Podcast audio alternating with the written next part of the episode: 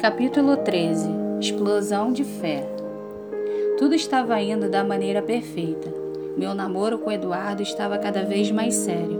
Estávamos muito apaixonados. Tínhamos seis meses de namoro quando, em uma de nossas palestras, uma das maiores que já havíamos feito juntos, ele me fez uma linda surpresa. Estava eu no palco, super espiritualizada por Deus, dando meu testemunho, quando Eduardo entrou no palco com um buquê de flores vermelhas na mão, cantando uma música divina que expressava como nosso amor era abençoado diante de Deus. Fiquei paralisada. Ele me pegara de surpresa. Eu chorava de emoção. Então ele começou a falar. Isa, gostaria de aproveitar este momento tão iluminado por Deus para demonstrar todo o meu amor por você. Ele a colocou na minha vida para me completar como ser humano e como homem, e para fortalecer cada vez mais a missão que ele me deu. Você é mais que especial e me completa perfeitamente. Obrigada por me fazer tão feliz e me motivar cada vez mais a seguir o caminho de Deus. Eu chorava descontroladamente. Nunca havia me sentido tão especial na vida de alguém. E ele continuou falando. Estamos juntos há seis meses, mas parecem mil anos. Como nos parecemos. Hoje, realmente tenho certeza de que Deus uniu nossos destinos. Quero lhe dizer que a amo muito e quero você comigo para sempre. Quer se casar comigo?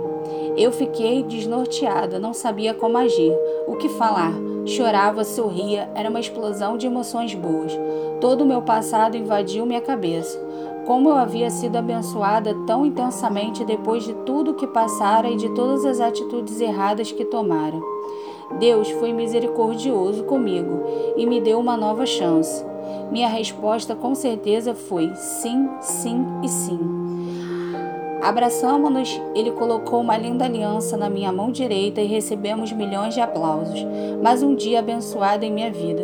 Foi muito bom me sentir tão amada pelo Eduardo e mais ainda por Deus, pois nada disso teria acontecido se ele não permitisse.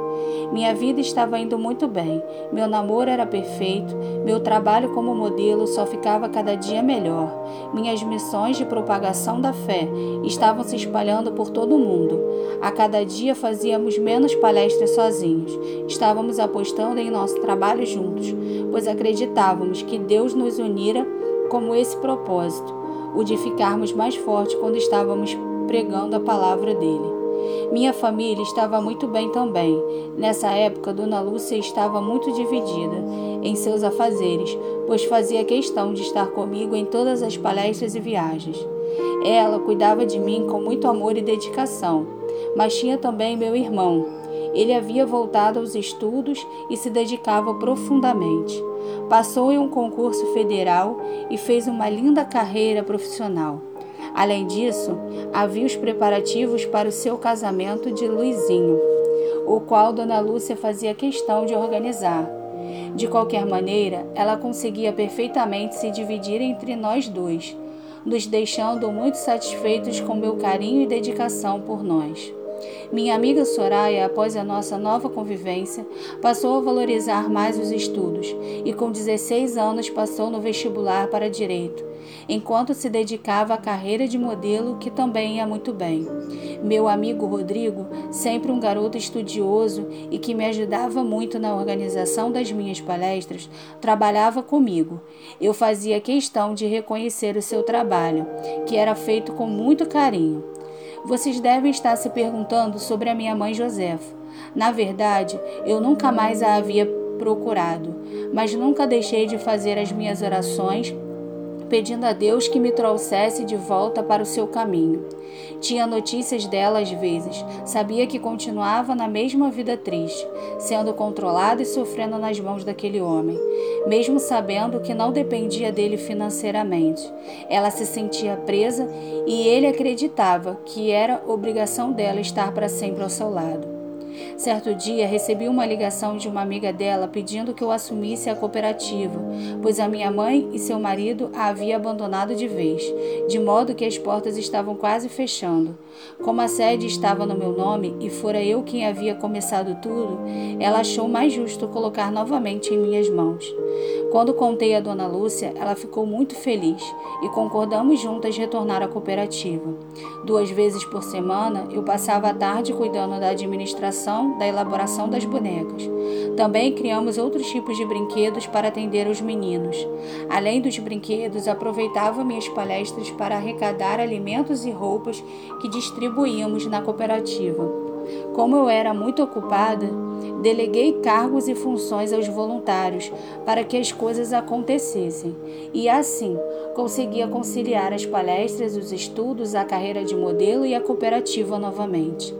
Aos 16 anos, tive um ano muito intenso com muito trabalho de Deus, muitas emoções boas e muitas pessoas sendo beneficiadas com obras dele.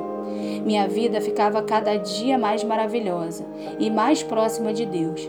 Fui convidada para ter um programa em um rádio todos os sábados pela manhã. Eu tinha duas horas para passar a palavra de Deus e conversar com os ouvintes. Identifiquei-me muito, pois não só eu falava, como também escutava as tentando fortalecê-las com as palavras divinas. Eu sempre fazia um programa diferente do outro. Levava para as pessoas o que Deus me passava e conversava com muitos ouvintes de todas as idades. Era muito bom saber que eu atingia todas as faixas etárias. A cada 15 dias, eu levava alguns convidados para discutirmos alguns temas bíblicos. Esse programa na rádio me levou a um programa muito maior, que foi o de trabalhar na televisão.